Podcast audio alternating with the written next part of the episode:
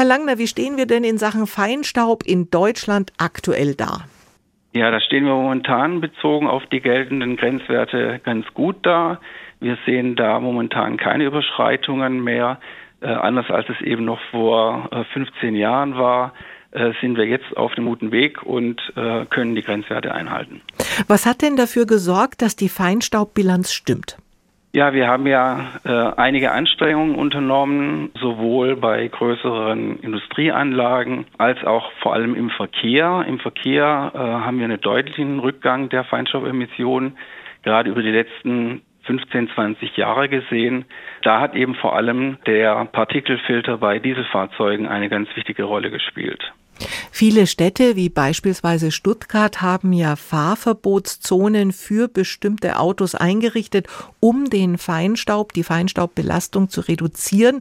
Manche Städte heben das jetzt wieder auf. Ist das sinnvoll?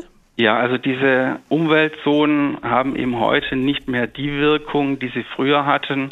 Denn heutzutage ähm, haben wir fast nur noch Fahrzeuge unterwegs, die eben eine grüne Plakette haben und damit auch äh, in die Umweltzone einfahren können. Und insofern unter den jetzigen Gegebenheiten spielen die Umweltzonen eben tatsächlich keine herausragende Rolle mehr bei der Luftreinhaltung. Feinstaub ist extrem gesundheitsschädlich. Wo müssen wir von den Werten hin, damit alles okay ist? Ja, da haben wir allerdings schon noch einen Weg vor uns. Also äh, momentan sind wir quasi auf einem Niveau, das noch im Prinzip doppelt so hoch ist wie das, was wir eigentlich erreichen sollten nach den neuesten Empfehlungen der Weltgesundheitsorganisation. Und äh, das ist eben ein Weg, den wir noch in den äh, nächsten Jahren gehen müssen. Was wird uns dabei helfen? Ja, da wird uns eine ganze Reihe von Maßnahmen helfen, also zunächst einmal ganz allgemein die Energiewende, Ausstieg aus der Kohleverstromung äh, wird uns helfen.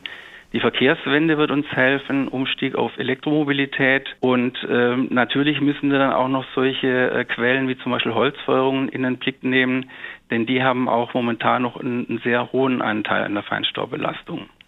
Wenn wir jetzt auf Deutschland schauen, wo ist denn aktuell eine Stadt mit der wenigsten Feinstaubbelastung? Es variiert immer so ein bisschen von Jahr zu Jahr. Man kann ganz allgemein sagen, die größeren Städte wie zum Beispiel München und auch Berlin, da gibt es immer wieder Stellen, wo wir eine relativ hohe Belastung haben. In den, in den kleineren Städten ist es dann schon geringer, aber es gibt eben immer Bereiche, wo halt zum Beispiel der ähm, Austausch der Luftmassen nicht so gut ist. Wenn Sie also Kessellagen haben, wie zum Beispiel in Stuttgart, da haben Sie sozusagen einen natürlichen Nachteil, weil sich da immer wieder die Schadstoffe ansammeln können. Und gerade in solchen Regionen, äh, vielleicht verbunden mit einer hohen Aktivität an Holzfeuerungen, haben Sie dann nochmal eher schlechtere Luftqualität. Was ist denn aus Ihrer Sicht das sinnvollste Tool, um dem Feinstaub langfristig Herr zu werden? Ja, also bei dem Feinstaub ist es so, dass der eben aus ganz unterschiedlichen Quellen kommt, sodass es nicht die eine Königsmaßnahme sozusagen gibt, äh, mit der man das ganze Problem beheben kann, sondern es ist einfach so, dass sozusagen jeder und jede mal äh, im, im, Umfeld schauen muss, wo äh, entsteht Feinstaub. Der entsteht eben durch zum Beispiel Fahrten mit einem Pkw, wenn ich da alleine unterwegs bin, ist es halt nicht so gut, wie wenn ich jetzt mit dem ÖPNV fahre oder zumindest eben mit mehreren Leuten im, im Pkw unterwegs bin. Bei den Holzfeuerungen zum Beispiel sollte man halt auf jeden Fall darauf achten, dass man moderne Geräte nutzt, die eben die geringere äh, Emissionen haben und vielleicht auch äh, mal über äh, einen Staubabscheider nachdenkt. Also so kann, können alle ein bisschen was dazu beitragen, dass die Luftqualität noch besser wird. Die interessantesten Interviews zu den spannendsten Themen des Tages. Das ist SWR aktuell im Gespräch. Jetzt in der ARD Audiothek abonnieren.